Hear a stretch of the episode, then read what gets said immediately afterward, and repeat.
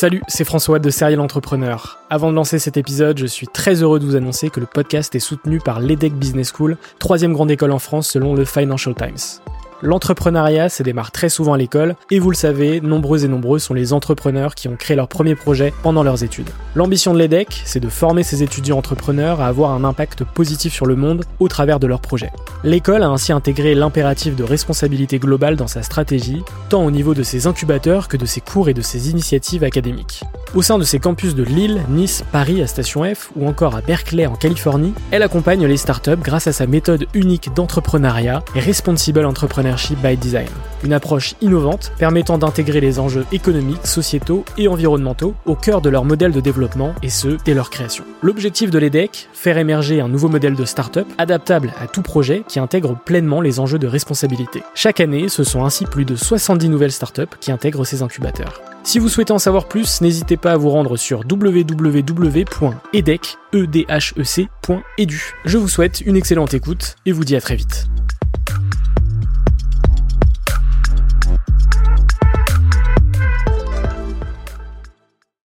Bienvenue sur Serial Entrepreneur, le podcast des entrepreneurs.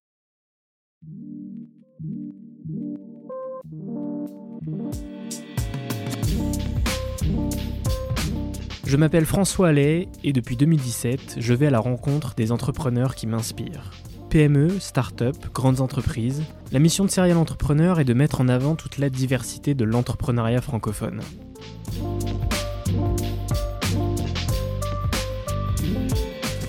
Très heureux de vous retrouver pour cette nouvelle rediffusion. C'est la dernière avant l'arrivée de la saison 7. Je vous propose de réécouter le dixième épisode de Serial Entrepreneur. C'est l'une des rencontres les plus marquantes du podcast. En 2018, j'ai eu la chance de rencontrer et de discuter avec Jacques Seguela. C'était d'ailleurs son tout premier passage dans un podcast indépendant et c'était sur Serial Entrepreneur. À l'époque, j'étais évidemment très stressé de recevoir une telle légende vivante, surtout au démarrage de ce projet, et ça va se ressentir dans ma voix. Je ne vous raconterai pas la rencontre, je l'ai déjà détaillé dans une vidéo YouTube que vous pouvez retrouver sur la chaîne de Serial Entrepreneur. Pour recontextualiser l'invité et l'épisode, en 1970, Jacques Seguela écrit l'histoire de la publicité en cofondant avec Bernard Roux, Alain Kézac et Jean-Michel Goudard RSCG, racheté 21 ans après par Havas. Publicitaire, entrepreneur, écrivain, Jacques est une légende vivante et j'ai eu l'opportunité de le rencontrer. Dans cet épisode, il me raconte une petite partie de sa vie, entre ses parents, son tour du monde en deux chevaux, ses rencontres, Salvador Dali, Andy Warhol, Jacques Prévert, son amour pour la publicité et son amitié avec François Mitterrand. On évoque également dans une seconde partie les géants du numérique, les fake news, le futur du numérique, avec le livre qu'il avait sorti à l'époque, Le diable s'habille en cafard. Le petit rappel avant de lancer l'épisode, abonnez-vous sur votre plateforme favorite, mettez 5 étoiles sur Apple Podcast et Spotify, c'est toujours très important pour le développement du podcast. L'autre petite info, c'est qu'il n'y aura pas d'épisode ni de rediffusion la semaine prochaine, mais on se retrouve dès le 7 mars pour le lancement de la saison 7. Préparez-vous à du lourd et des sujets passionnants. Un épisode par semaine jusqu'en juillet j'ai hâte. Je vous laisse avec Jacques, je vous souhaite une excellente écoute et à très vite. Bonjour à tous et bienvenue sur Serial Entrepreneur. Aujourd'hui je suis avec euh, Monsieur Seguela, Jacques Seguela. Euh, bonjour Jacques. Bonjour. Je suis très heureux d'être avec toi aujourd'hui. Moi aussi. Merci beaucoup d'avoir accepté euh, cette invitation. on va commencer, il y aura deux parties dans ce podcast. Il y aura une première partie sur ta vie, et une deuxième partie sur ton dernier bouquin, euh, Le diable s'habille en GAFA. Donc on va commencer directement par, euh, par la première partie. Euh, donc Jacques, tu es né à, Paris. tes parents, que faisaient tes parents comme, comme métier? Mes parents étaient étudiants en médecine. mon père en radiologie, ma mère en, médecine.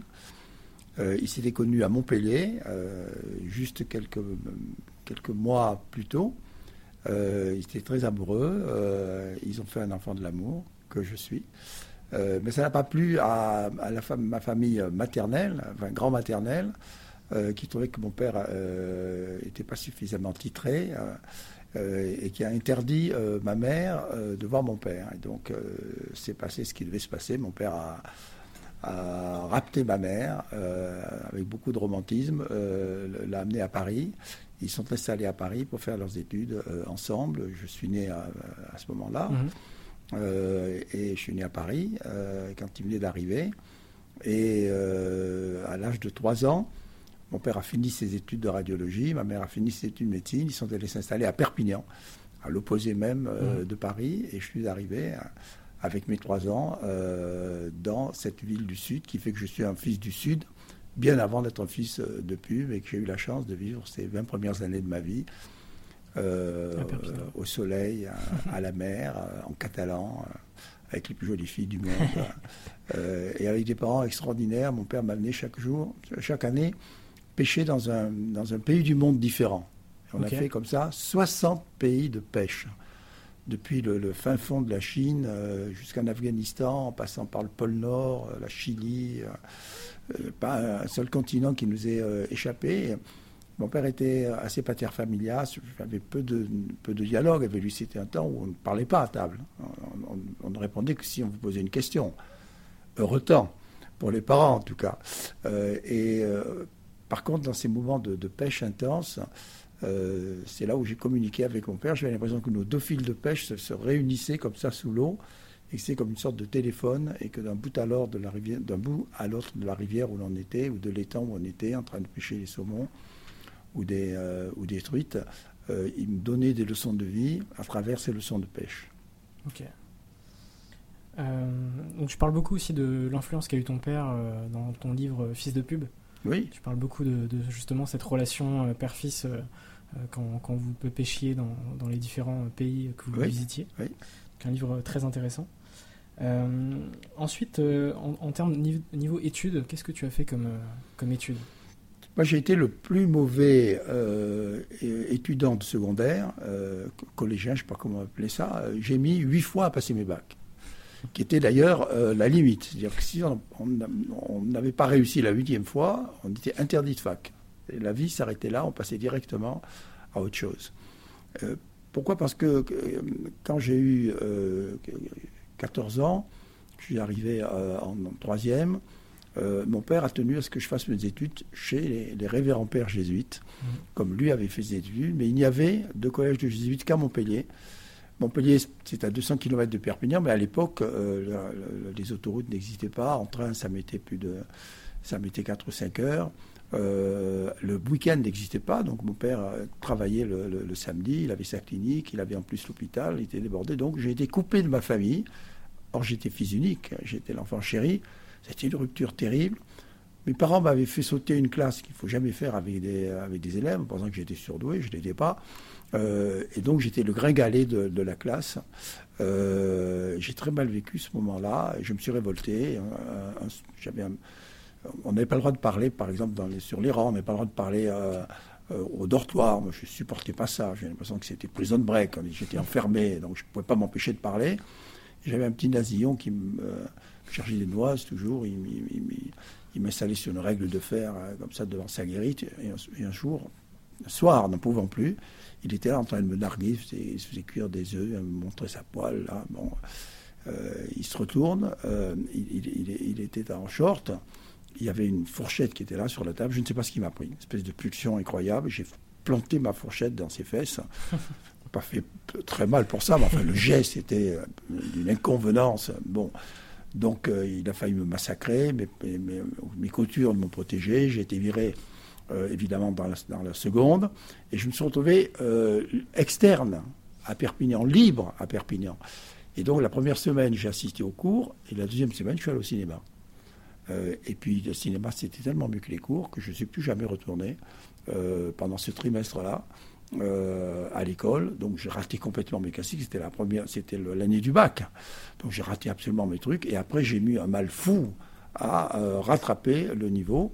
J'ai passé in extremis. Et mon père, un peu désespéré, m'a dit écoute, je pense que tu n'es pas fait pour euh, les métiers intellectuels, euh, mais il faut que tu restes dans, la branche médicale. Sois pharmacien, c'est un très beau métier. Euh, c'est un métier où toi, tu es en contact avec les gens, tu seras en contact avec les gens, tu, soignes les gens, tu fais partie de la, de la grande chaîne de la, de la médecine. Bon, je l'ai écouté. Je me suis retrouvé en pharmacie Et j'ai adoré ce métier de pharmacien, parce qu'on commençait par un stage de, 12 mhm. mois. J'étais dans une pharmacie très populaire de, Perpignan, le, quartier un peu déshérité de Perpignan. J'ai découvert comme ça la, vraie vie euh, des gens. C'était allô, maman, bobo. Moi, j'étais le, bobo, je faisais les petites choses, bien entendu, mais j'écoutais les gens, je les soignais quand c'était très simple. Bon. Et puis c'est l'époque où les pharmaciens faisaient eux-mêmes euh, leurs médicaments. Et moi, j'étais passionné par ça. J'avais un, préparateur qui était un, grand préparateur et qui m'apprenait à préparer les médicaments, à doser les trucs. Si bien que quand je suis arrivé à, mon, mon, examen, j'ai été major. Donc je suis passé de cancre à major. Mes parents n'y ont pas cru. Euh, ils sont quand même venus voir euh, le, le, proviseur. Il dit écoutez, mon fils a dû tricher, c'est pas possible. Ce garçon qui avait huit fois passé ses bacs peut pas. Et je me dis pas du tout. Écoutez, euh, tous les médecins, tous les professeurs nous ont dit qu'il était passionné par ça, etc. Donc, pour me remercier, mon père m'a offert une de chevaux. Ma première de chevaux, j'avais 20 ans. je suis parti faire le premier raid, un des tout premiers raids en deux chevaux de Perpignan à Karachi. Euh, avec Jean-Claude Baudot et un autre garçon qui s'appelait euh, Despéré. Euh, ça n'est pas allé très loin, on s'est fâché. Jamais bon de partir à trois. Donc euh, Despéré est, rentré. et nous, on a continué le voyage avec Jean-Claude tout seul. Et à la fin de ce voyage, on s'est dit, mais si on est capable, sans moyens, sans même savoir réparer une voiture, d'aller de, Perpignan à Karachi, pourquoi on ne fait pas le tour de l'autre côté? Et on décide de faire le premier tour du monde d'une voiture en deux chevaux. On a préparé ça pendant nos études. Lui de droit, moi de pharmacie. Lui est parti faire une thèse en droit sur les, grandes routes transcontinentales. Moi, je suis parti faire ma thèse de pharmacie sur les marchés des plantes médicinales à travers le monde. Euh, au retour, euh, on a écrit euh, le, récit de, ce voyage, La Terre en rond, qui m'a propulsé à Paris Match. Mm. de Paris Match, je suis parti ensuite faire mon service militaire, où j'ai retrouvé Philippe Labro, mm. dans la Chambrée, le grand écrivain, où, j'ai retrouvé Juste Jacquin, le, grand, le, grand photographe. et où j'ai retrouvé Francis Weber, le grand cinéaste. Et donc euh, c'est là que j'ai appris mon, définitivement mon métier. Euh, de journaliste. Mm. Euh, et j'étais d'ailleurs le rédacteur en chef provisoire du, journal militaire qui s'appelait TAM, avec deux pardons. J'ai connu vraiment beaucoup de, des talents qui vont, qui vont naître après ce moment-là. moment là J'ai créé mon propre journal qui s'appelait Via, avec Bodo, qui nous a ruinés qu'on a créé avec les droits d'auteur du livre. Le livre avait tiré à 150 000 exemplaires, il était traduit en 11 langues, donc c'est pour nous une cagnotte incroyable qu'on a englouti euh, dans, dans, ce journal. Euh, évidemment, on n'avait pas les moyens de résister. Et c'est là où euh, j'ai découvert Lazareff, qui nous a aidés et avec lequel j'ai fait deux ans de, bonheur, d'apprentissage de mon métier, parce qu'il n'y a pas tellement de différence entre le journalisme et la publicité. Mmh. mais en tout, cas, en tout cas, mon métier, du poids des mots que, m'a enseigné Lazareff et du choc des images, que, m'a enseigné euh, Roger Théron, qui était mon patron à Paris Match. C'est la synthèse des deux qui m'ont fait arriver dans la publicité, parce que lorsque j'ai eu 30 ans, Jacques Godet, qui était le patron de, l'équipe, et, Pierre Lazareff, le patron de François, tous les deux m'ont invité à déjeuner. Euh, et ils m'ont dit Qu'est-ce que tu veux faire dans le groupe? Maintenant, tu es rédacteur en chef. Comment tu veux diriger? Mais moi, vous ne m'avez pas compris. Moi, je veux euh, venir, devenir votre concurrent. Je veux créer mon propre journal. Et Nazareff m'a dit, mais tu es fou. Il euh, ne faut pas être concurrent dans la presse. La presse va mourir. Paris soir, euh, François va mourir. Il m'a dit ça il y a 50 ans. C'est incroyable qu'il avait déjà prévu tout le drame qui allait se passer, etc. Il m'a dit, un mec comme toi, ça doit aller dans les métiers neufs. Va dans la publicité. Et j'ai eu le bonheur de l'écouter. Et c'est comme ça que je suis là aujourd'hui. là, on est allé, très vite. Euh, mais je voudrais revenir sur le, tour du monde avec, euh, Jean-Claude Baudot. Euh, quelles ont été les étapes marquantes de ce tour du monde? Qu'est-ce qui t'a marqué dans ce tour du monde? Beaucoup de choses. D'abord que faire le tour du monde, c'est de faire le tour de soi-même. surtout quand on est deux, ou on est enfermé dans une boîte de sardines. On a passé deux ans en couchant chaque soir dans la nature. On n'a jamais pris un hôtel, on n'avait pas le moyen d'aller au restaurant. Donc euh, en, moment de, survie, qui est le moment où on a été finalement euh, le plus riche du monde, parce que tout le monde nous invitait, tout était à nous, le monde était à nous, on découvrait le monde. Ensuite, euh, on découvre très vite que on est toujours le sauvage de quelqu'un. On croit que quand on est au Sahara, euh, c'est nous les maîtres du monde qui traversons le Sahara, pas du tout. Tu ne traverses pas le Sahara si tu n'es pas un Touareg sur le bord de la route qui dit le chemin c'est pas là, le chemin c'est là. Et si tu es un peu malin, euh, tu l'invites à s'asseoir dans la voiture euh, et tu lui dis amène-moi à l'autre bout du Sahara. Parce que traverser le Sahara, c'est une époque où il n'y avait pas de téléphone portable, où il n'y avait pas de GPS où il n'y avait aucun de point, de point militaire qui pouvait venir te rechercher. Il n'y avait, pas d'aide, il n'y avait pas d'assistante. Quand tu regardes aujourd'hui les raids, etc., bon, euh, ils ne peuvent pas se perdre. Euh, nous, tu avais un vent de sable, tu ne traversais pas le désert. Donc, euh, ça, ça a été ma, ma, troisième découverte des déserts du monde. On a traversé les, les, six déserts les plus grands du monde. ce sont des moments d'isolement total où tu es quand même toujours euh, en, mode survie, parce que tu sais que a un blanc de sable, il faut t'arrêter, il faut faire très attention, il faut jamais perdre la...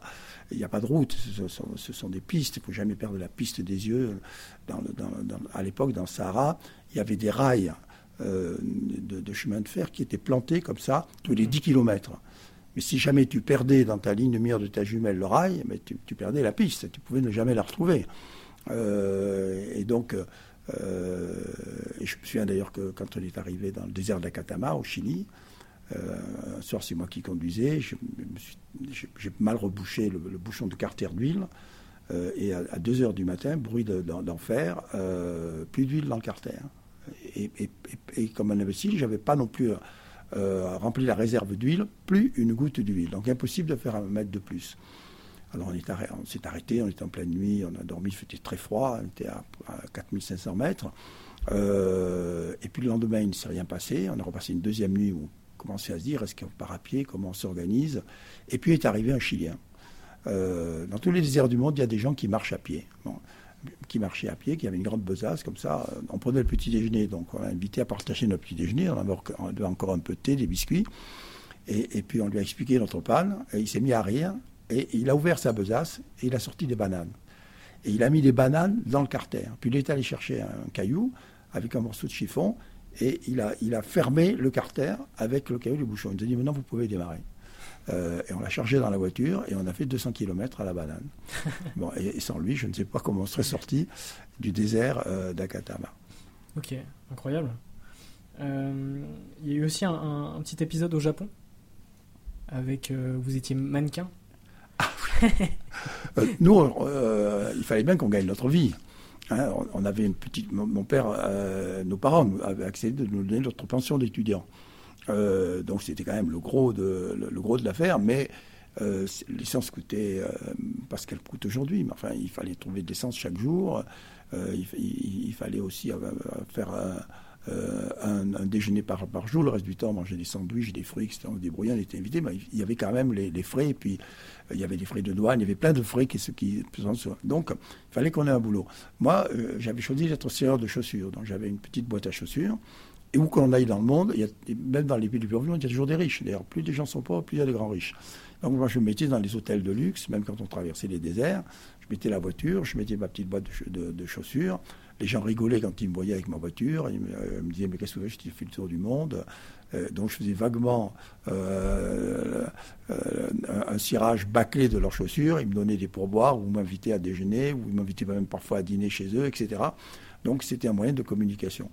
Mais quand on est arrivé au Japon, ça, ça n'existait pas. D'abord, on n'avait pas le droit au Japon de se mettre sur, la rue et de tirer des chaussures. C'était un pays qui était déjà très strict. Euh, et puis on ne parlait pas la langue, donc on ne comprenait rien. Il ne parlait pas un mot d'anglais. Donc euh, c'était. et je me suis dit, mais finalement, euh, il faut trouver un métier sans parole. Et pourquoi on ne serait pas mannequin? C'était la mode à l'époque dans les, grands magasins. Il y avait des mannequins dans les vitrines qui faisaient des automates comme ça. Eux ne connaissaient pas ça. Donc on était allé trouver le grand magasin, les grands Galeries Lafayette de Tokyo qui s'appelle Seibu. Euh, on a expliqué ça, euh, le patron parlait anglais, donc on a pu parler avec eux. On dit, mais nous, on aimerait faire ça, on mettrait là deux chevaux euh, devant, la, devant la vitrine, et nous, on ferait, habillé en explorateur, on ferait des mannequins derrière. Donc il a accepté, je vous donne une chance pendant deux heures.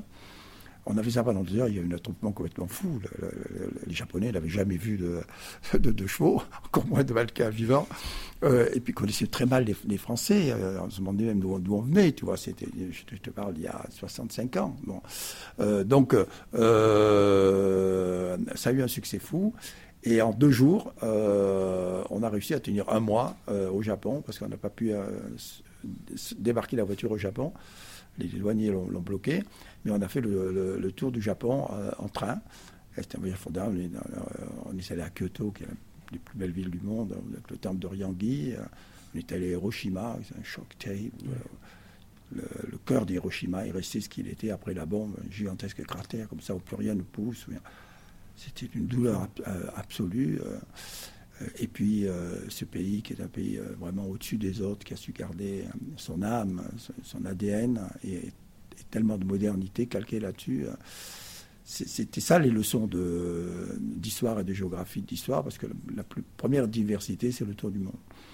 Euh, qui donne après l'envie d'ailleurs euh, d'être citoyen du monde et, pas simplement citoyen de son pays, et, qui, moi, m'a beaucoup permis à exporter la publicité, à créer des agences dans tous les pays du monde. On a 600 agences dans le monde aujourd'hui, chez Havas.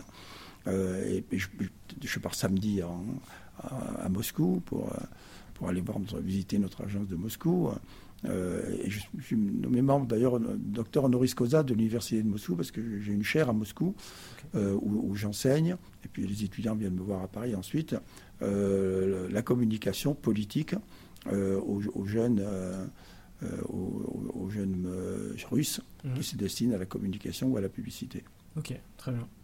Donc à la suite de ce tour du monde, tu publies un livre euh, qui s'appelle euh, qui s'appelait La Terre en rond. Donc euh, il a été vendu à plus de 150 000 exemplaires à sa sortie. ensuite, tu deviens journaliste, comme tu l'avais expliqué, donc pour reporter pour Paris Match, et ensuite rédac chef de François. Et ensuite, tu te lances dans la publicité. donc dans une agence qui s'appelait Delpire. Delpire, c'est ça. Est-ce que c'est là que tu rencontres ton premier associé Bernard Roux? Non, Je rencontrerai après. Euh, là, je rencontre Bob Delpire, mhm. euh, qui, qui, va être mon troisième professeur. Hein, mon premier professeur, euh, donc, c'était le, le, poids, le poids des mots chez Lazareff. Mon deuxième, c'était Roger Théron avec le choc des images, mais mhm. restait encore à assembler les mots et les images, c'est-à-dire à créer la mise en scène et la mise en image de la publicité, c'est ça, de, l'ensemble. Et Delpire, qui était un très grand plasticien, qui était un maître de la photo, un, grand graphiste. n'était pas un publicitaire passionné, mais il était passionné d'édition. Il a fait les plus belles éditions euh, pour Citroën, les plus belles éditions du monde. Jamais aucune marque n'a égalé la qualité de Citroën dans ces années-là. C'était les années 70. Euh, où les plus grands photographes du monde euh, venaient, faire des, brochures, etc. C'est un moment passionnant de, de l'histoire graphique de la publicité. Euh, et euh, c'est lui qui m'a euh, finalement montré comment tout ça se mettait ensemble. mais moi, je voulais voler de mes propres ailes. J'ai toujours la même volonté de créer ma boîte. Et donc, je suis allé le voir un jour. Je lui ai dit écoute, moi, je, te quitte parce que tu, m'as tout appris. Mais je veux créer une agence. Il m'a dit mais toi, je, te vois venir. Hein. Tu, vas essayer de me prendre le budget Citroën. Comme évidemment, moi, j'étais très, très proche hein, euh, des, gens qui dirigeaient la publicité Citroën de l'époque, hein, euh, de Jacques Volcan-Singer euh, en particulier, qui était l'homme de, la presse, de, de, qui était l'homme de la, de la publicité. mais je n'y pas du tout. Tu sais, moi j'ai trop de, références et, trop de, de, valeurs euh, pour les gens qui euh, m'ont précédé, qui m'ont appris des choses, pour mes maîtres, pour mes parents, pour, pour mes ancêtres, pour, euh, pour, tous ceux qui, qui m'ont appris quelque chose que je ne te trahirai jamais. Et c'est ce qui va faire notre réussite. Alors je le quitte et c'est là que je rencontre Bernard Roux dans une petite agence qui était en train de, de se créer, qui s'appelait Axe Publicité, où moi je suis nommé une matinée par semaine directeur de création de l'agence. C'est pour te dire qu'il n'y avait pas énormément de boulot. Euh, et euh, Bernard Roux, lui, était nommé deux jours par semaine directeur commercial. Et la chance comme ça commence qu'à un cas, et euh, la fusion se fait tout de suite. Et moi, j'apporte une sorte de nouveauté parce que j'apporte les, règles de la presse, un métier qui ne connaissait, qui n'avait pas de formation vraiment. Qui copiait vaguement les Américains sans bien comprendre ce qu'était le marketing, qui, euh, dénigrait la presse, etc. Parce qu'il y, a, toujours eu ce frottement entre la presse et la publicité. Euh, et, donc j'ai apporté le sens de l'événement, de la création, de la différence, de ce qui avait jamais été fait, de la publicité spectacle. Et tout ça a, fonctionné. Donc très vite, euh, on, a gagné beaucoup, beaucoup de, de, nouveaux budgets. Est arrivé 68. Bernard, lui, est allé euh, défiler sur les Champs-Élysées. Moi, je suis allé euh, jeter quelques pavés à la tête des flics. chacun était dans son rôle. Et à la fin de ça, on est allé trouver nos, deux patrons, les frères Bernard, et on leur a dit, mais vous avez bien compris le message de 68. Nous, il faut que vous nous donniez 20% à chacun si vous voulez qu'on continue à faire marcher la maison. Euh, et les deux frères se sont regardés, ont dit, mais écoutez, très bien, passez chez le comptable, votre chèque est prêt. Et donc on s'est retrouvés dans le bistrot qui était en bas de l'agence. Et Bernard m'a dit Qu'est-ce qu'on fait? Je dis Mais on fait Rousséguet Euh, c'est le moment, il faut y aller. Et on a démarré sans aucun budget. Euh, avec notre prime de départ, euh, on a fait une annonce dans, dans, le Figaro, une page dans le Figaro, une page dans le Monde. Tout, notre argent y est passé. Et en plus, on nous avait fait un prix où on disait Dans dix ans, il sera trop tard. C'est maintenant qu'il faut venir nous voir. Parce que dans dix ans, on sera venu comme, comme ce qu'est votre agence. Euh, repu, euh, euh, orgueilleux et sans aucune envie de vous pousser vers, vers la, difficulté de la création en vous servant simplement des idées recuites. et c'est comme ça qu'on a eu notre premier budget, qui était les, les, moteurs Mercury, pour laquelle j'ai fait la première annonce à scandale, puisque comme mannequin des moteurs Mercury, j'avais choisi Pompidou, me souviens que quand j'étais à match, j'avais fait une photo de lui quand il était sur un petit bateau à Saint-Tropez. J'ai dit, mais si jamais le moteur était à Mercury, ce serait formidable. Je me suis procuré la photo. C'était un moteur Mercury. Euh, et, donc, euh, l'annonce a fait scandale parce que euh, Georges Pompidou a interdit l'Express de sortie. Et donc, ça, a été un, véritable scandale. moi, j'ai été convoqué par Jean-Jacques Savant-Schreiber et Françoise Giroud, qui étaient le, président et la directrice générale du journal qui m'ont dit trouvez-nous une idée maintenant, on nous a mis dans la merde. L'idée elle est simple, on va arracher les pages. Et donc ils m'ont emmené dans un hangar où il y avait 400 000 express. Et moi j'ai battu euh, le rappel de tous les copains et de toutes les copines. Pendant 48 heures, on a arraché les pages. Mais en même temps, j'ai fait venir des télévisions pour dire euh, regardez quand même ce qui se passe. C'était le soir au journal de 20h, donc on est devenu, euh, pour notre premier jour et pour notre première annonce, on a eu notre premier moment de, de célébrité. Les célébrités toujours passagères. Euh, mais ça, nous a fait rentrer par la grande porte dans la publicité. Ok. Euh, il y a une campagne que, que tu fais avec l'image de Salvador Dali? Est-ce que tu pourrais nous parler de ta rencontre avec... Oui, on a, dans un premier temps, on ne connaissait pas la publicité. Moi, j'ai découvert le mot marketing deux ans après d'avoir été dans la publicité. C'est bien combien on était loin. Nous, la publicité, c'était euh, de la réclame. Donc on est allé vers le marché qui bougeait le plus à l'époque, c'était le marché immobilier. Parce que l'immobilier était en pleine bourre à ce moment-là. Euh, il y avait énormément de ventes de logements neufs. Euh, et les, les 4 ou 5 grands promoteurs mettaient en compétition deux ou trois agences. L'agence, ça suffisait de faire une page du Figaro ou une page du Monde. si l'on avait des résultats de vente après cette page. On était reconduit la semaine d'après. Sinon, on était viré. C'était une autre agence qui venait avec une autre idée. donc, nous a beaucoup parce qu'on gagnait chaque fois d'ailleurs. On gagnait pratiquement chaque fois. Euh, et on était devenus les rois de la publicité immobilière euh, en un ou deux ans. Et un jour, euh, on est confronté à Publicis. Pour la première fois, une énorme agence se met dans ce petit marché. On dit qu'est-ce qui vient nous, nous, ennuyer Ce petit marché qui est à nous, alors qu'eux, ils ont les grands budgets, etc. Euh, je me dis, il faut trouver, il faut trouver une idée monstrueuse. Euh, et c'était le lancement euh, d'un building qui est à côté de Beaugrenelle, d'Andro et Para, un building d'acier, de, de, verre et de, et de béton qui est, qui est, assez beau comme ça et qui, moi, je ne sais pas pourquoi, me faisait, penser à un totem, comme ça. Bon. et je me dis, il faut que je trouve une idée autour de ça. Je me dis, mais totem d'Ali, et à l'époque, les publicités immobilières, c'était de faire un dessin de l'immeuble que l'on vendait. Alors, soit on faisait des fausses photos, soit on faisait des, les dessins par ordinateur n'existaient pas, soit on demandait à, des, à, des, graphistes de faire la reproduction la plus proche possible de ce que les gens allaient acheter. Et je dis, mais si je demandais à Dali de faire ça Et je me souviens, je, je vais, Publicis passe devant nous, et il est applaudi à la fin. Je dis, bon, donc je ne me dégonfle pas. Je dis, écoutez, moi j'ai une idée. votre, votre tour est une œuvre d'art. Elle ressemble à un totem. En plus, elle est très particulière, donc elle a quelque chose de poétique. Euh, j'ai demandé à Salvador Dali euh, de faire votre illustration. Alors tout le monde reste bouche bée, il dit mais Salvador Dali le vrai Il me dit oui, Salvador Dali, moi je suis de Perpignan, je le connais. Hein. Euh, il a accepté. les gens me disent c'est formidable, on ne veut même plus entendre parler de Publicis. parce que d'habitude, il y avait un deuxième tour. Il n'y a pas de deuxième tour, vous avez gagné. je me retrouve, je ne connaissais pas Salvador Dali.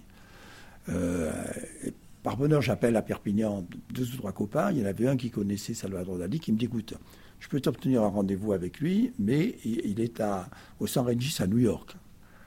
Donc je pars à New York, euh, je vois Salvador Dali.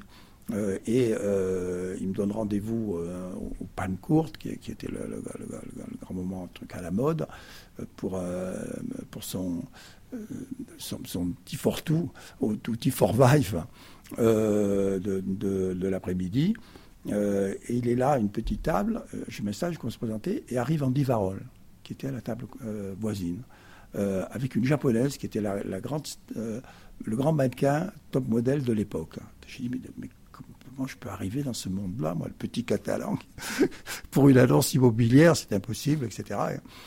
et donc, Salvador Dali me dit, alors, vous êtes venu me voir pourquoi, mais maître, euh, pour vous proposer la publicité. Mais ça va alors. Euh, et la publicité. C'est indigne. Comment vous pouvez me parler de ça, etc.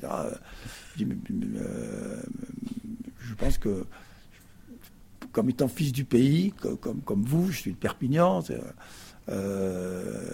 pouvez m'aider. Moi, si j'ai menti, j'ai annoncé ça à, mon client, je ne vous connaissais pas. si vous me dites non, je suis ruiné. ça le fait marrer. Il me dit, puisque c'est comme ça, euh, Dali acceptera, mais ça dépend de la valise des dollars. Ben, je lui dis, écoutez, on va avoir les moyens, je vais me battre pour avoir l'argent qu'il faut, etc. mais d'abord, vous devez passer l'épreuve, euh, le, test de Dali. Ben, écoutez, moi, je suis à vous. écoutez, vous voyez la japonaise qui est là. Elle a des mains très particulières parce qu'elle a appris à, Bali les danses balinaises. Elle peut branler un homme à l'envers. Donc, si vous réussissez le test, je dis, mais là, on est au, dans le grand hôtel, le, le, Plaza Athénée, il a disparu maintenant, Palm Court, il y a tout New York. Euh, Andy Varol à la table, mais je ne sais pas qu'est-ce qui va se passer. J'ai écouté monsieur. et, je vois la japonaise descendre sous la table, je me glassifie, euh, je la vois s'approcher. je ne sais, sais, pas s'il faut me pérenniser ou pas, etc. Et, là, Dali stoppe le supplice et dit C'est bien, vous avez eu le courage. Euh, c'est pas la peine de passer à la démonstration je ferai votre, euh, euh, dessin. Et il revient à, Paris, il m'a dit je vais être payé en Bougreau. Bougreau, c'est un, peintre, pompier euh, du siècle dernier et qui, voulait, qui voulait lancer. Trouvez-moi trois Bougreaux et j'en choisis rien. Entre-temps, il me dit mais Dali ne peut pas peindre votre publicité de la main droite. Ce n'est pas digne de Dali. Donc je peindrai votre publicité de la main gauche et de la main droite, je ferai le portrait de la plus euh, euh, jolie fille de votre agence.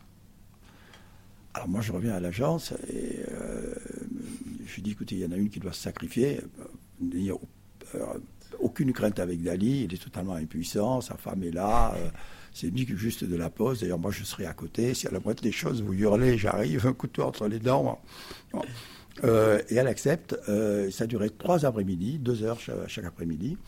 Et euh, chaque fois, elle disait, mais est-ce que je peux voir mon portrait? M'avait dit, non, quand, quand il sera fini. Et quand le portrait... Est, et en même temps, il peignait de la main gauche euh, euh, mon immeuble.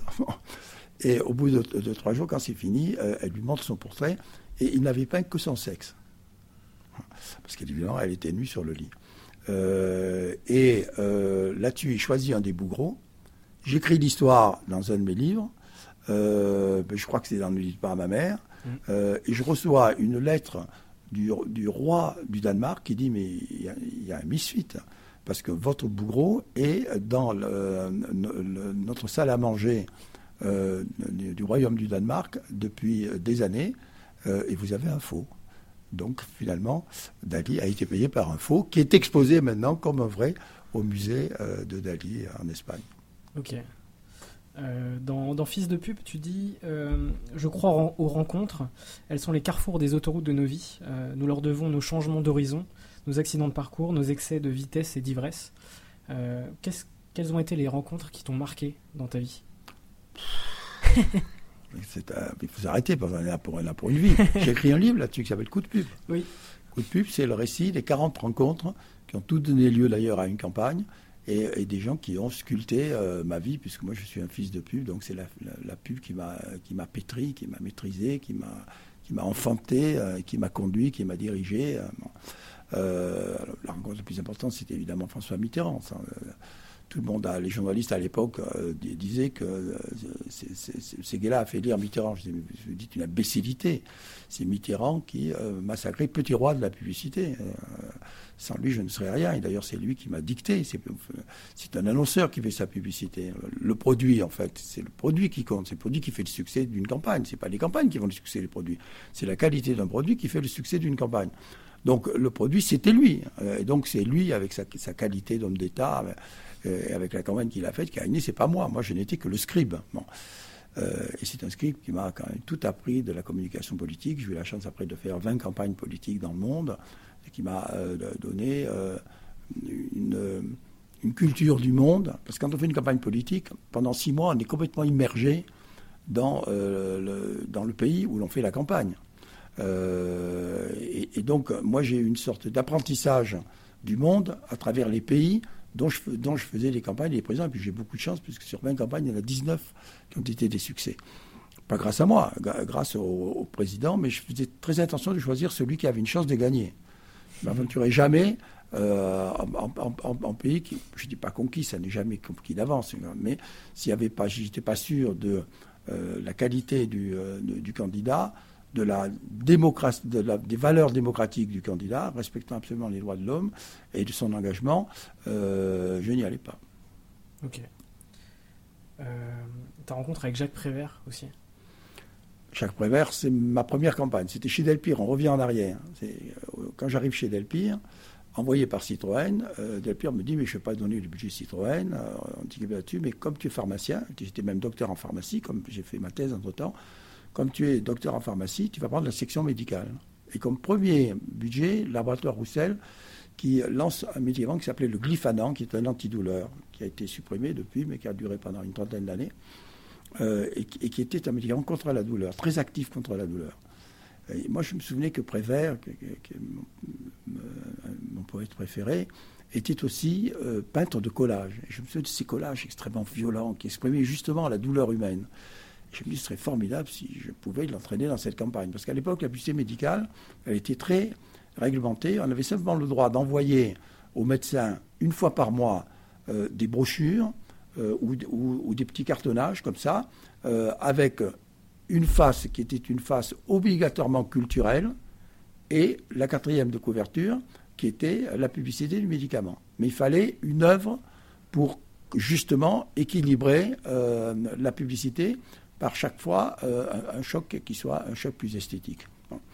Et donc c'était l'idéal d'avoir euh, Prévert. Donc je, fais la grue dans sa porte, il finit par accepter, mais il voulait que je sois avec lui pour, euh, pour choisir de ses collages. Il fait des collages devant moi, c'était la, semaine la plus excitante de ma vie.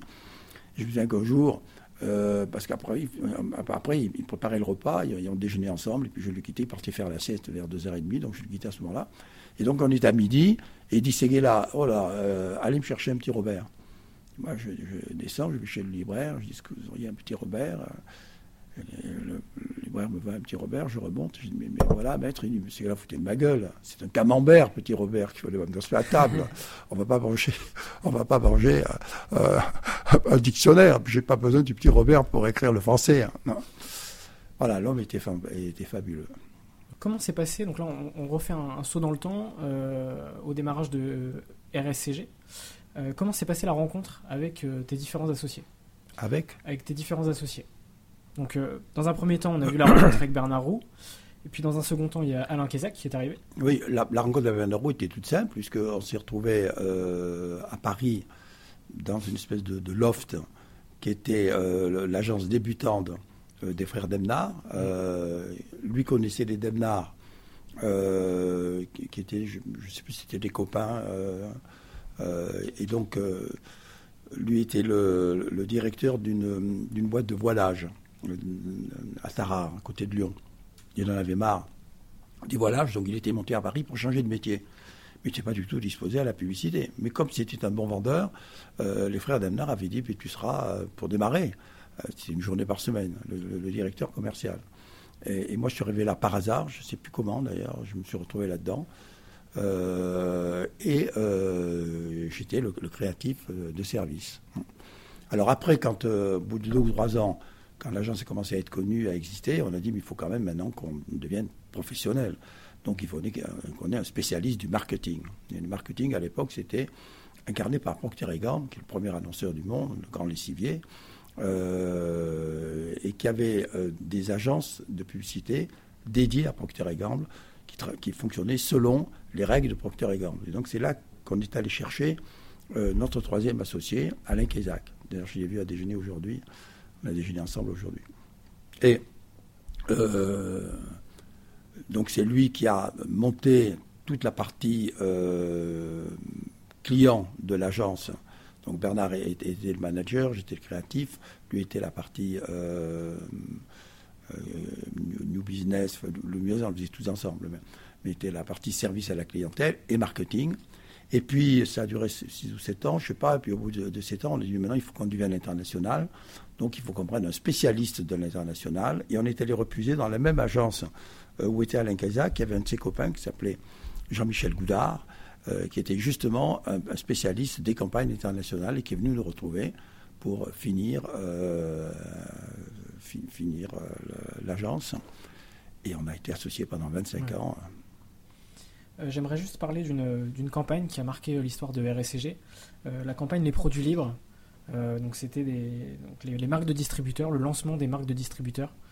Et oui, Carrefour arrivait à un moment où après le, lancement de Carrefour, c'est Carrefour qui a inventé les hyper dans le France et dans le monde. Donc il y avait une aura extraordinaire et puis ils, deux familles associées qui, qui, dirigeaient à tour de rôle. Et la première famille a passé la main à une deuxième famille qui s'appelait les Déforés qui était plus moderne que, les créateurs, etc. Et, les ventes commençaient à baisser. Et ils ont voulu trouver une idée euh, pour relancer euh, Carrefour et la distribution. Euh, et donc, ils sont allés voir les agences. Ils sont allés voir trois ou quatre agences. Et je me souviendrai toujours que on les reçoit à 5 heures de l'après-midi. J'étais avec Isaac et deux ou trois autres personnes de l'agence.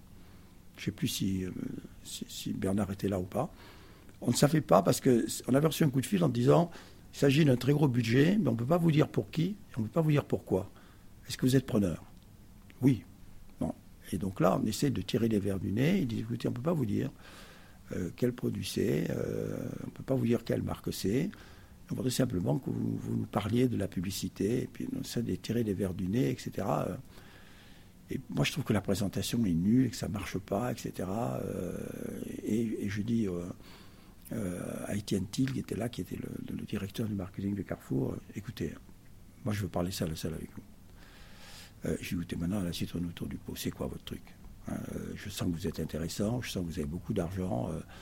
et il me dit, voilà, ben, on veut lancer un produit qui n'a pas de marque. Et, et je rentre dedans. Et je lui fais une déclaration d'amour euh, aux produits sans marque. Ce qui était vrai. Moi, j'ai dit, j'ai toujours milité pour qu'il y ait un jour euh, des produits blancs, pour qu'il y ait un jour des produits qui soient le contraire de ce que l'on vend d'habitude. Parce que moi, je suis un marchand de marque. Donc, je veux montrer qu'on peut créer la marque sans marque et que le fait qu'une marque sans marque devienne une marque prouve que la publicité existe. Et c'est ce discours euh, qui l'a séduit qui s'est retourné contre nous après, parce que quand on a fait la campagne, euh, toutes les agences de publicité, tous les annonceurs ont dit mais c'est une façon de tuer la marque. Pas du tout. Euh, et lui-même est allé défendre ça dans tous les médias, etc. C'est une campagne qui a, été déclarée la meilleure campagne du, du dernier quart de siècle, du XXe siècle. Bon, il lui allé défendre dans tous les médias, etc. Et moi aussi.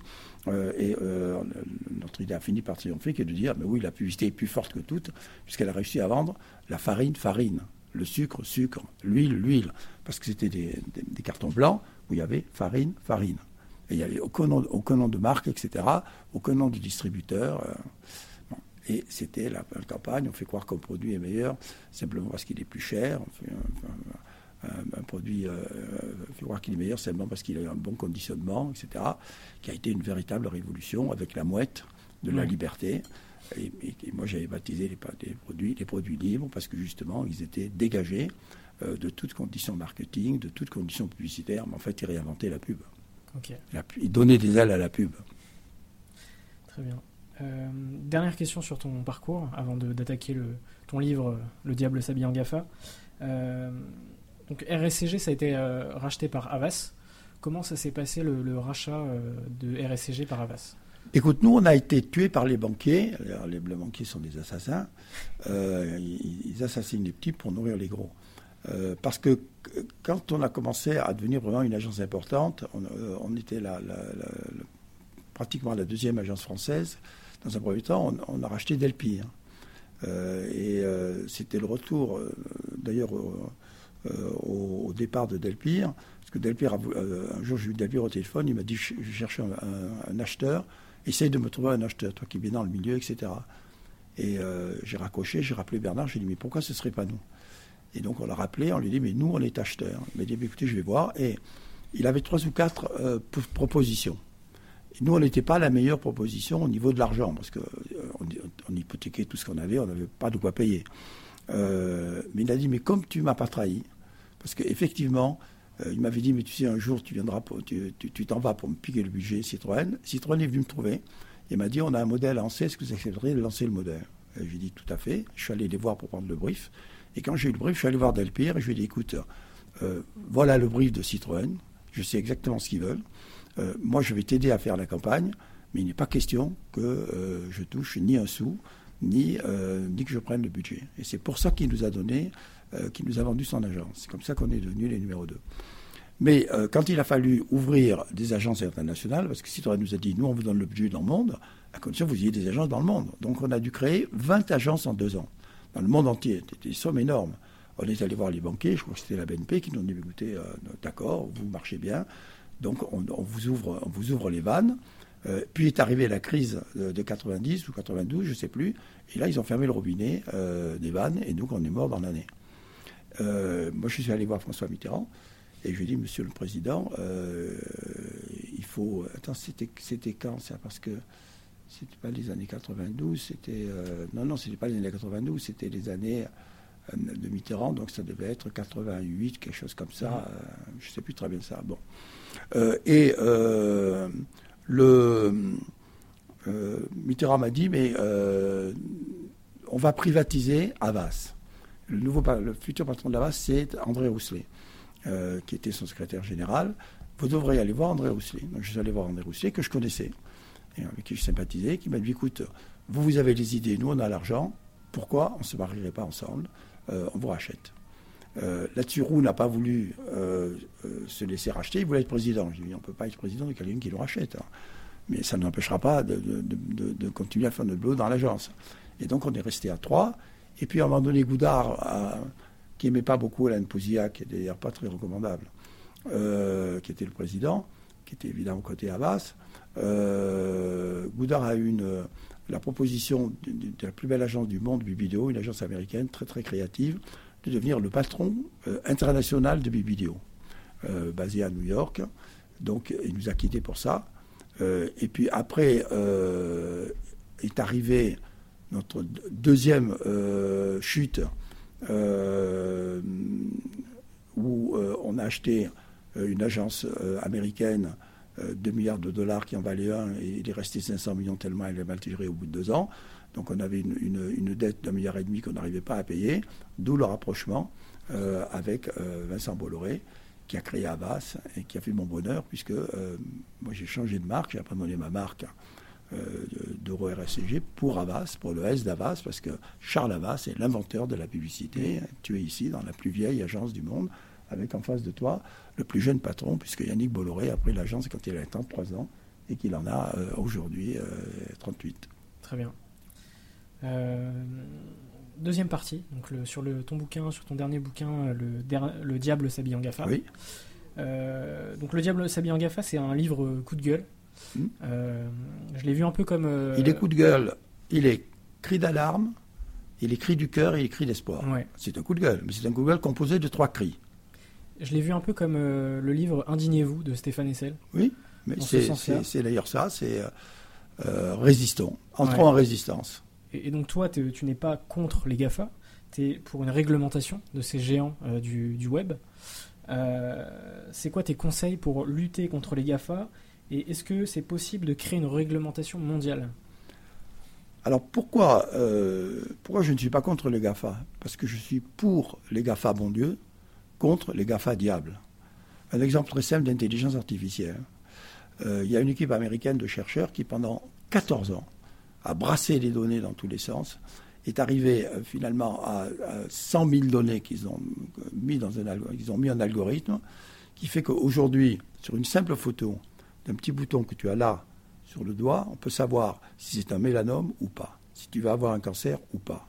Comment ne pas aimer cette intelligence artificielle là Deuxième cas, c'est pas la peine d'aller aux États-Unis. En France, il y a une start-up qui, exactement sur le même euh, fonctionnement, euh, en amassant des données, en les croisant, euh, fait que on peut savoir si, en exposant simplement ton œil à, deux minutes d'exposition d'une photo, d'une photo de ton œil, on peut savoir si tu es atteint de rétinopathie ou pas. La rétinopathie, c'est c'est une maladie qui, peut arriver à tout le monde. Il y a 430 millions de gens susceptibles à cette maladie dans le monde.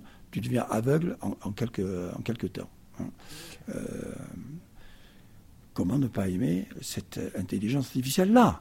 Et puis, avec le même système, le même principe, avec les mêmes données, euh, il y a des chercheurs de Harvard qui sont arrivés à ce qu'ils impriment une photo, et sur cette photo, on sait si tu es homosexuel ou pas. Et moi, je ne veux pas de ce monde-là. Je veux du premier monde, celui qui est pour le bonheur du monde, celui qui est pour sauver, la, euh, sauver la, les gens euh, et, faire que le monde soit en bonne santé. Je ne veux pas d'un monde qui peut aller jusque à la pire des choses du monde, qui est l'ostracisme. Bon, donc à partir de là, euh, on ne peut pas se passer euh, d'Apple, on ne peut pas se passer de Google, on ne peut pas se passer de Facebook, on ne peut pas se passer d'Amazon. Ce serait ridicule d'ailleurs. Euh, mon livre est vendu chez, Amazon. donc je ne vois pas pourquoi je me, je me plaindrais d'Amazon. Bon. mais je, je, me, je, me, plains de l'outrecuidance de ces quatre garçons dans le vent qui ont créé les Google, qui sont en train de créer un État numérique qui sera le premier État du monde si on n'y met pas garde. Aujourd'hui, euh, les Google, c'est le PIB de la France. Dans 10 ans, c'est le PIB de l'Europe. Dans 20 ans, dans 30 ans, c'est le PIB du monde. Comment peut-on accepter qu'une puissance économique la plus riche du monde se mette à gouverner du monde et qu'elle soit américaine? Si encore elle était multinationale, on pourrait comprendre. C'est absolument euh, impossible. Mais aujourd'hui, Apple, c'est 1000 milliards de dollars. Euh, Amazon, c'est 1000 milliards de dollars. Donc c'est le début euh, de, cette espèce de concupiscence que rien ne peut arrêter parce que comment ils progressent? Ils progressent avec, ils ont tellement d'argent que nous, les publicitaires, d'ailleurs, nous leur avons apporté, qui est l'argent de nos clients, euh, jusqu'à ce qu'ils nous invincent, d'ailleurs, complètement du, système, donc ils prennent notre, marché. Comment on peut accepter que ce soit fait par des gens qui ne paient pas leurs impôts, qui ne respectent pas la morale, qui ont volé leurs matières premières, c'est-à-dire nos données, ce qu'on a de plus intime, ça va même plus loin que ça, parce qu'en croisant nos propres données, ils en savent plus sur nous que nous-mêmes, dans notre subconscient. C'est même plus loin que ça. Euh, il y a sept ans, une poupée Barbie a été mise sur le marché avec un capteur qui a fait que dès que nos gosses descendaient du berceau, ils étaient, leur premier mot, leur premier pas était déjà capté pour les mettre euh, des, euh, dans des clouds où demain on les utilisera contre eux pour leur vendre les produits qui soi-disant leur correspondront. C'est absolument mm. euh, inadmissible. Donc il y a vol, il y a viol, euh, et il y a même mise euh, de la de l'économie du monde impactée par, par l'Amérique, par la Silicon Valley. Alors comment lutter contre ça? Ben, Moi je demande la réglementation. Il y a 6000 ans, on a inventé la roue dans les contreforts de l'Europe de l'Est. Mais le jour où on a inventé la roue, on a inventé les accidents de la route. Mais qu'ont fait les gouvernements? Ils ont inventé la prévention routière. Et aujourd'hui, quand tu rentres dans une voiture, tu mets ta ceinture. Et c'est pour ça qu'il y a de moins en moins de morts sur la route. Donc, euh, moi, je demande que, comme il y a une prévention routière, il y ait une prévention numérique. C'est-à-dire que l'on mette en garde euh, les, les, contre, les, GAFA contre les débordements. L'Europe a commencé à le faire. Et l'Europe a créé une réglementation qui a été signée par tous les pays européens. Bravo l'Europe. Acceptée d'ailleurs dans le monde entier, mais les autres pays sont bien gardés de la signer. En particulier l'Amérique, parce que les GAFA qui étaient en Irlande pour ne pas payer d'impôts, dès que le, règlement euh, européen est sorti, sont tout de suite repartis euh, à Los Angeles. Euh, et, la Chine a ses propres GAFA, donc ne veut pas signer la chose. La Corée a son propre GAFA, ne veut pas signer la réglementation. Et je dis, on est en train de se mobiliser euh, contre le climat, et on a raison, parce que c'est la planète qui est en question, mais la planète est en question dans 50 ans, dans 100 ans. Aujourd'hui, c'est l'humanité qui est en question avec les Google. C'est l'humanité, c'est la démocratie, parce qu'on va parler du Facebook après, c'est encore pire que tout. Bon, des, des, des, euh, des, des Facebook, des fake news. On va parler des fake news euh, tout à l'heure, pardon pour l'amalgame. On va parler des fake, news tout à l'heure, qui est plus grave parce que ça met directement la démocratie en cause. Euh, on, ne peut pas donc accepter cette espèce de, de, qui est en train de se, de se constituer. et le seul qui peut appuyer sur le bouton, c'est Donald Trump. Je suis persuadé qu'il ne le fera pas parce qu'il y a une loi en Amérique, qui, est la loi antitrust, qui date de 1850, car à l'époque, la matière première du monde, c'était le pétrole. Aujourd'hui, ce sont les données.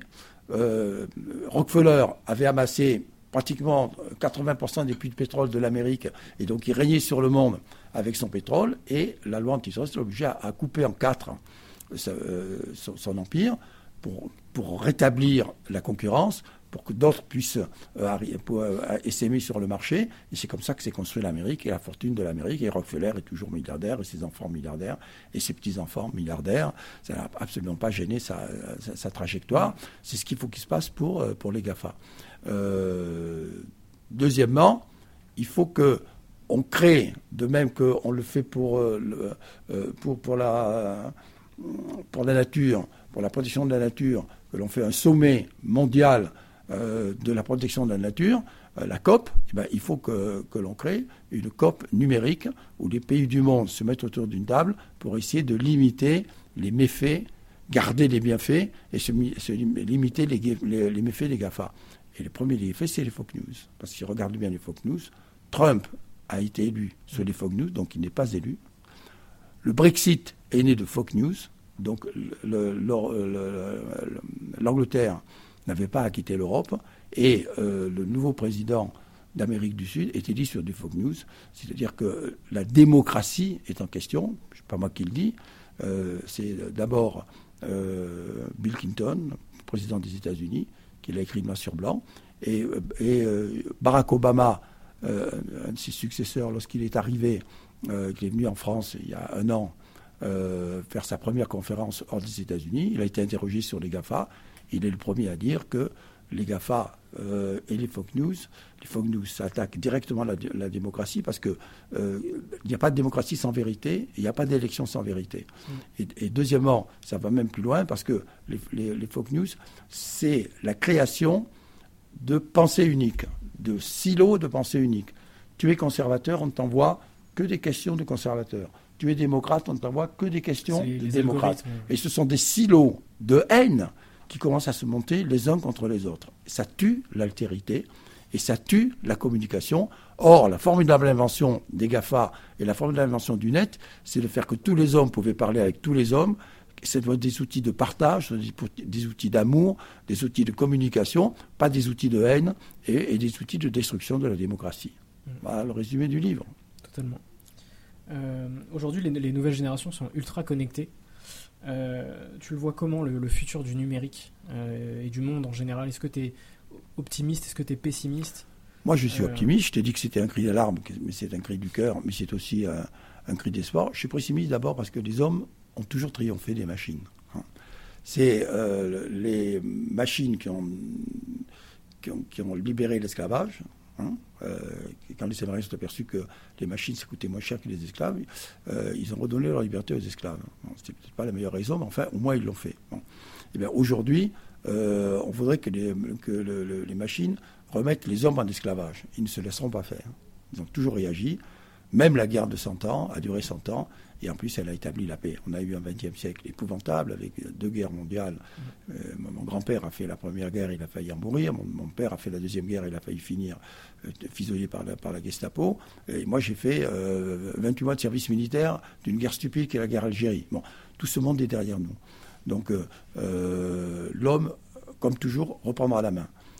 Euh, de- deuxièmement, il faut que euh, pousse les États à se mobiliser. Il n'y a qu'eux qui peuvent euh, arriver à normaliser les choses. Mais c'est à nous aussi, et d'abord à nous les parents, euh, de euh, limiter la casse de nos enfants. Moi, j'ai cinq enfants de la même femme. Je suis le seul publicitaire à avoir cinq enfants de la même femme. Donc, ils sont des âges différents. J'ai deux petites jumelles qui vont avoir 20 ans. Euh, donc, il y a un repas de famille euh, à la maison. Quand il y a un repas de famille, je commence par mettre les téléphones au frigidaire, voilà, au réfrigérateur. Et on n'a pas le droit d'y toucher. Sinon, euh, on quitte la salle. Et dans mon bureau, il y a une poubelle qui est là. Si quelqu'un sort son téléphone quand il est dans mon bureau, le téléphone va dans la poubelle. Voilà. Ou sinon, il quitte le bureau. Voilà. Donc, il faut commencer de- à, quand même à, faire que le téléphone doit respecter la vie. Première, la vie de famille, parce que sinon, aujourd'hui, on, dîne avec des portables. On dîne avec euh, Madame Apple euh, ou Monsieur Huawei. Euh, c'est gentil, mais euh, j'ai envie de plutôt de parler à mes jumelles. Bon. Et de- deuxièmement, il faut faire très attention sur l'addiction. Elle est terrible en Chine, parce que la Chine, l'outil de la liberté en Chine, c'est le téléphone. On voit bien que c'est les Chinois qui vont, être, qui vont passer, qui sont en train de doubler, c'est Huawei qui est en train de doubler Apple, qui sera le premier marchand de- du monde. Bon. Euh, Et donc tout le monde a son, a, a son Apple et joue aux jeux vidéo comme des fous. Et tu as des gosses qui errent dans les rues euh, de- des villes, qui finissent par se perdre, qui ne mangent plus, qui ne boivent plus, qui sont complètement euh, pris par leur, par leur, euh, par leur addiction. Euh, Il y en a qui meurent, il y a eu plusieurs cas de mort. Euh, et les Chinois ont créé des écoles de désintoxication pour que les jeunes euh, sachent se modérer, parce que si tu regardes bien, ça affecte les études, ça affecte la vie publique, ça affecte les amours, parce qu'aujourd'hui les gens passent leur temps sur les réseaux sociaux à se dénoncer entre eux, etc. Enfin, tous les drames, euh, tous les mauvais côtés des GAFA se résument dans les réseaux sociaux. Euh, donc, c'est tout ça qu'il faut mettre, essayer de mettre de l'ordre. Et puis, soyons français. La France a inventé un moteur de recherche qui s'appelle Quant, qui est génial. Il est plus génial que Google, parce qu'il est arrivé après, il est beaucoup mieux dessiné, et en plus, il ouvre au partage, alors que Google referme tout sur lui-même. Il est français et il n'y a pas d'utilisation des données. Parce que moi, j'avais vu le patron Rozan, quand il a créé son truc, j'avais dit, méfie-toi, c'est les données qui vont tuer, euh, le, qui, vont, qui vont tuer, Google n'existait pas, euh, le- le- les, les GAFA n'existent pas, c'est les données qui vont tuer Google. Donc toi, veille à ce que les données soient protégées. Donc on a tout intérêt, et d'ailleurs euh, Emmanuel Macron lui-même a demandé que le- les administrations françaises se mettent sur Quant. Euh, nous ici, on utilise Quant. Donc euh, pourquoi ne, ne- ne pas utiliser français? Troisièmement, il y a un Google américain, il y a un Google chinois, il y a un Google coréen. Pourquoi n'y a-t-il pas de Google européen? Qu'est-ce qu'on fout? Alors que nous avons tout inventé. C'est la France qui a tout inventé de la communication. On a inventé la publicité, Charles Havas. On a inventé la photo, frères Neps. On a inventé euh, le cinéma, frères Lumière. Que serait Google sans photo, sans cinéma, sans publicité? Il n'existerait pas.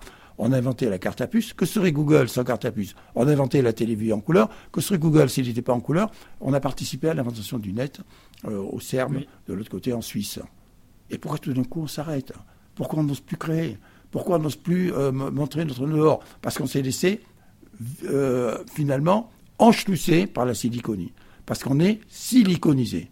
Et à force de nous numériser, on est devenu des numéros, on ne réagit plus, on subit simplement et on donne nos numéros de carte toute la journée à tout le monde et à n'importe qui. Il faut lutter contre ça. Très bien. Euh, J'ai juste une dernière question. euh, donc merci Jacques pour cet échange déjà. J'ai une dernière question. Quels sont les entrepreneurs que tu me conseilles pour des prochains podcasts? Dans quelle catégorie? N'importe, peu importe. On va voir tapis. C'est tout? Ah ben moi je peux t'en, je peux t'en proposer euh, 22, euh, je sais pas. euh, Si, si tu avais trois noms. trois noms. Il faut que ce soit des entrepreneurs. Enfin, Hein? c'est mieux. Euh, Entreprenant aussi. Moi, j'irai voir Carla Bruni. C'est pas un entrepreneur, c'est- mais c'est une sorte de fabricant de spectacle. Elle est le, le spectacle, donc elle s'auto-fabrique.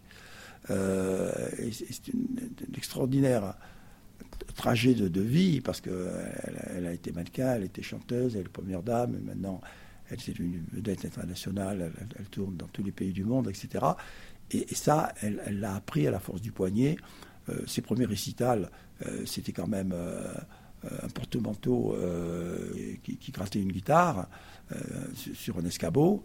Euh, et maintenant, c'est devenu une liane euh, chargée de sensualité qui va d'un bout à l'autre de la salle, formée par les Américains. C'est le spectacle est extraordinaire à voir. Elle, elle a une toute petite voix, elle a complètement changé de voix, c'est devenu une vraie chanteuse. Elle a déjà des- une dizaine de tubes derrière elle, et elle, elle écrit des chansons sans arrêt. C'est- une, une performance d'auto-entrepreneur artistique extraordinaire. Pourquoi j'irai voir Tapi? Parce que il a fait tous les métiers. Euh, il sait tout sur tout. Il a eu toutes les vies. Euh, il est dans un moment de sa vie où il est très touché, très- affecté par la maladie. Il ne sait toujours pas d'ailleurs s'il en est vraiment sorti ou pas. Donc il est quand même entre, entre deux vies. hein, la vie éternelle euh, et la vie tout court. Euh, il préférait la vie et la vie éternelle, même s'il est très croyant. Euh, et parce que dans sa vie, euh, il a tout créé, tout perdu. Donc c'est toujours de ces échecs que l'on Mhm. apprend le, le- le plus. Euh, et puis euh, après, euh, je te dirais pas d'aller voir Yannick Bolloré parce que on penserait que je fais de, de la lèche, mais j'irai voir un, un jeune entrepreneur et celui qui, m'intéresse le plus, c'est Monsieur Free. Xavier c'est Niel. Xavier Niel. Ouais. Parce que c'est un autodidacte, arrivé de l'immobilier, qui a fait fortune par euh, le, le goût du risque maîtrisé, euh, qui a euh, révolutionné la téléphonie, euh, qui euh, a créé ce qu'il y a de plus beau au monde pour moi, euh, c'est le, point génial, le point F, où il y a 1000 startups. Oui, Et nous, F. et, et nous on, a, on est la seule agence autorisée, la seule agence qui est là-bas. On a euh, un demi-étage, un premier étage, enfin un quart d'étage, parce qu'il y a quatre étages comme ça, mais on a un quart d'étage. On a 35 personnes qui travaillent euh, là-bas pour l'ensemble pour l'ensemble des, des startups qui sont là. Et c'est une pépinière comme on ne l'a jamais vu. Alors, si, si tu arrives à faire le, le triplé, euh, ça sera pas mal. Ok, bah, je vais essayer. Merci beaucoup Jacques pour cet échange. Alors, il y a une seule chose que je t'ai pas dit, c'est que Dis-moi. Mon livre, c'est pas ça. La, ph- la phrase la plus importante du livre, c'est euh, de dire tout le monde dit que le nouveau média, c'est la data. C'est big data. C'est l'intelligence artificielle. Non. Le nouveau média, c'est l'idée. Parce qu'une data sans idée, c'est comme un revolver sans cartouche. Tu appuies sur la gâchette, rien ne sort. Le data, c'est le revolver.